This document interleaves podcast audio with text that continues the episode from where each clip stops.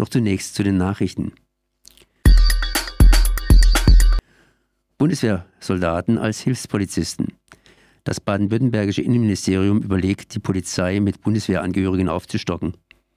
Die zivile Polizei ist wegen der Corona-Krise personell ausgedünnt, kann aber noch ihre Aufgaben alleine durchführen. Falls Soldaten im Inland zum Einsatz kämen, wäre die Polizei weisungsbefugt. Das Grundgesetz Artikel 35 lässt den Einsatz der Armee im Innern nur in Ausnahmefällen zu. In einem katastrophenähnlichen Fall sei es aber möglich. Politiker schlagen seit Jahren vor, die Bundeswehr auch im Innern einzusetzen. Gespräche laufen bereits. Sommerzeit kommt, Winter kommt auch. Bisher war der Winter eher ein lausiger Sommer, doch pünktlich zum Beginn der Sommerzeit macht das Wetter noch einmal ernst und es wird kalt.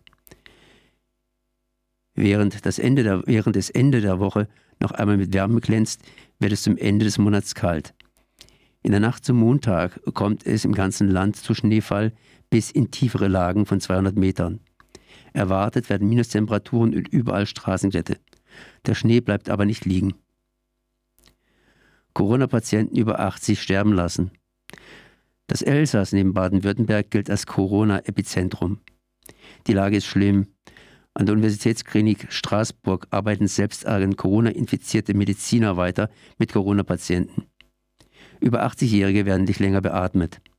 Ein Mitarbeiter des Deutschen Instituts für Katastrophenmedizin in Tübingen schrieb in einem Bericht an die baden-württembergische Landesregierung zur Behandlung der Alten Sterbebegleitung mit Opiaten und Schlafmitteln. Patienten in Pflegeheimen in dem Alter, die beatmet werden müssten, erhalten durch den Rettungsdienst eine schnelle Sterbebegleitung. Die Ethikkommission gebe diese Vorgehensweise vor. Ein Sonderzug mit 20 Corona-Patienten an Bord wurde am Dienstag aus Straßburg mit Menschen nach Westfrankreich in Marsch gesetzt, um die Intensivstationen im Elsass zu entlasten. Frankreich gestattet auch infizierten Ärzten die Arbeit. Intensivmedizinern und Notärzten komme in der Krise eine Schlüsselrolle zu. In Baden-Württemberg selbst ist die Lage noch vergleichsweise ruhig.